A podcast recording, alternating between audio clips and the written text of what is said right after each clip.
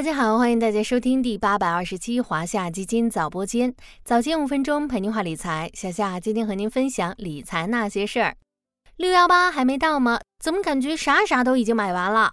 昨天和一个朋友聊到今年六幺八年终大促，他发出了这个疑问。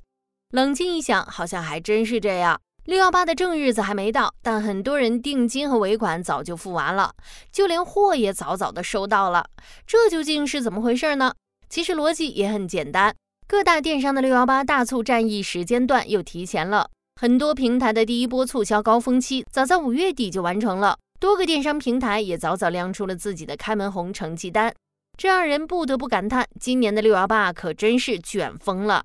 半年一次的囤货时间又到了，这次囤的货差不多能用到十一月，接上双十一刚刚好。对普通消费者来说，六幺八和双十一是一年两次的购物季。其中六幺八是年终抢实惠的首选，而对电商来说，六幺八年终大促一直是行业促进消费、拉动需求的战场。相比以往的购物节，今年六幺八有多卷呢？首先是时间卷。为什么大家感觉六幺八已经结束了？因为开始的时间提前了很多。比如京东从五月二十三日就开启预售，天猫则是从五月二十六日开始预售。接着是价格卷。各大平台终于放弃了以往烧脑的算术游戏，重拾简单粗暴的价格战。很多消费者都反映啊，套路少了，补贴力度加大了，规则也更简单了。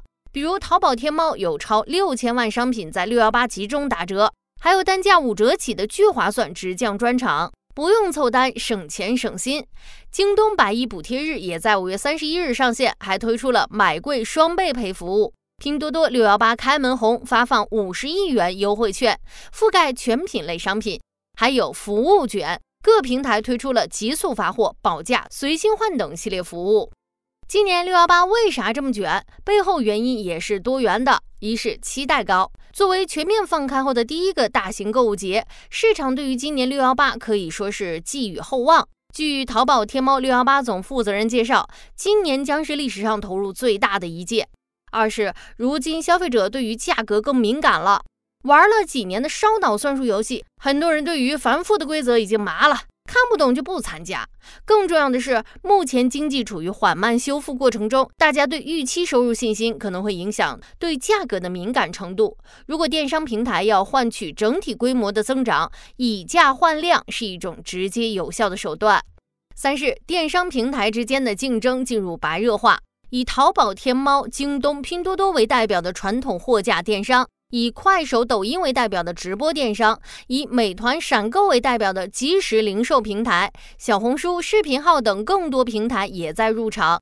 随着六幺八大战的参与者越来越多，各方为了争得更大流量，彼此竞争不断加大，也加速了六幺八的内卷。投入这么多，今年六幺八的成绩也体现在各家平台的开门红战报中。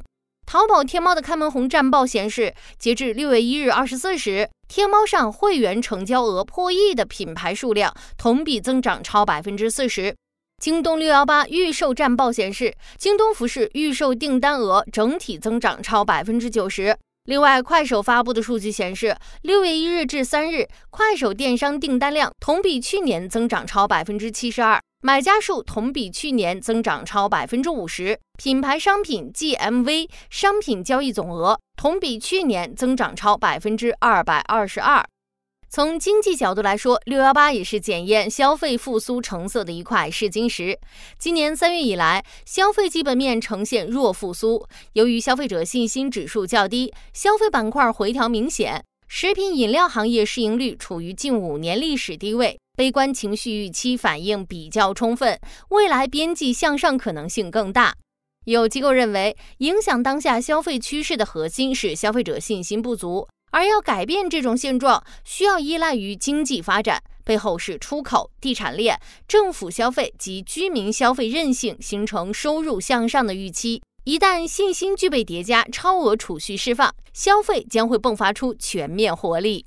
面对如火如荼的六幺八，大家可别光顾着囤货，不妨关注电商平台、物流以及整个大消费板块的长期价值。还可以借到华夏消费优选混合 A 类代码零幺幺九幺幺，C 类代码零幺幺九幺二；华夏消费龙头混合 A 类代码零幺幺二八二 C 类代码零幺幺二八三，以及华夏消费升级混合 A 类代码零零幺九二七、C 类代码零零幺九二八等消费主题基金进行长期布局，为自己的买买买存上一笔小金库。